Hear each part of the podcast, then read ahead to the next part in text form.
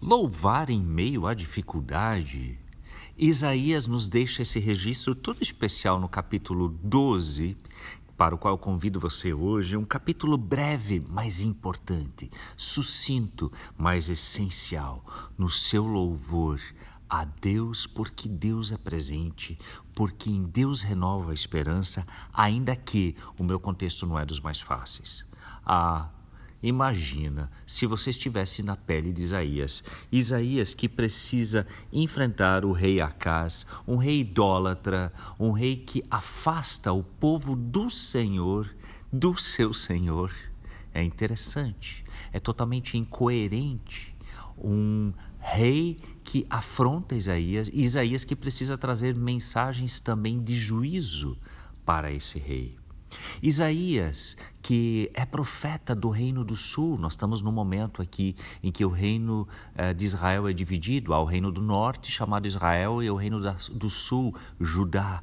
Ele está no sul, mas olha para o norte e percebe como o povo do norte é levado ao cativeiro, eh, dominado pela, pela Síria. E ele sabe, os do sul um dia também serão por causa da sua idolatria. Isaías, mesmo assim, anuncia: naquele dia, depois da disciplina, vocês cantarão. Eu te louvarei, ó Senhor. Naquele dia vocês irão perceber que Deus estava irado, mas que isso passou e que agora Ele consola. Porque Deus veio para salvar, versículo 2: confiarei nele e não terei medo. O DNA, a essência de Deus é um Deus que salva, um Deus que resgata, um Deus que ama, um Deus de misericórdia. E eu sei que algumas pessoas não conseguem ouvir isso porque acham que precisam ouvir que Deus castiga, que Deus pune, isso também é verdade. Aqui é dito da ira do Senhor, mas este não é o DNA de Deus.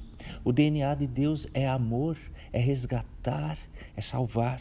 E a ira de Deus faz parte, é um agir não próprio dele, mas faz parte de um Deus amoroso que traz a sua ira para corrigir ou para aniquilar tudo aquilo que é contrário à sua proposta de salvação. E por isso, versículo 3, vocês beberão das fontes de salvação. Por isso, o louvor a Deus é tão presente na vida de Isaías, apesar de um contexto difícil em alguns momentos. Não, não vamos ter um olhar romântico para a vida de um profeta. Não era fácil anunciar o juízo de Deus, anunciar que Deus traria a sua ira por causa do povo que se afasta do Senhor. Não é fácil quando o rei é contrário a isso. Um rei que devia, numa teocracia, apoiar o papel do profeta do Senhor. Mas ele louva em esperança. Louva por experiência também, porque o Senhor já fez maravilhas. E faz um convite: todos os habitantes de Sião celebrem em alta voz, pois grande é o Santo de Israel que vive em seu meio. Você também consegue louvar em momentos adversos? Você também consegue agradecer quando nem tudo está tão bem, porque você vive mais da esperança do que da experiência?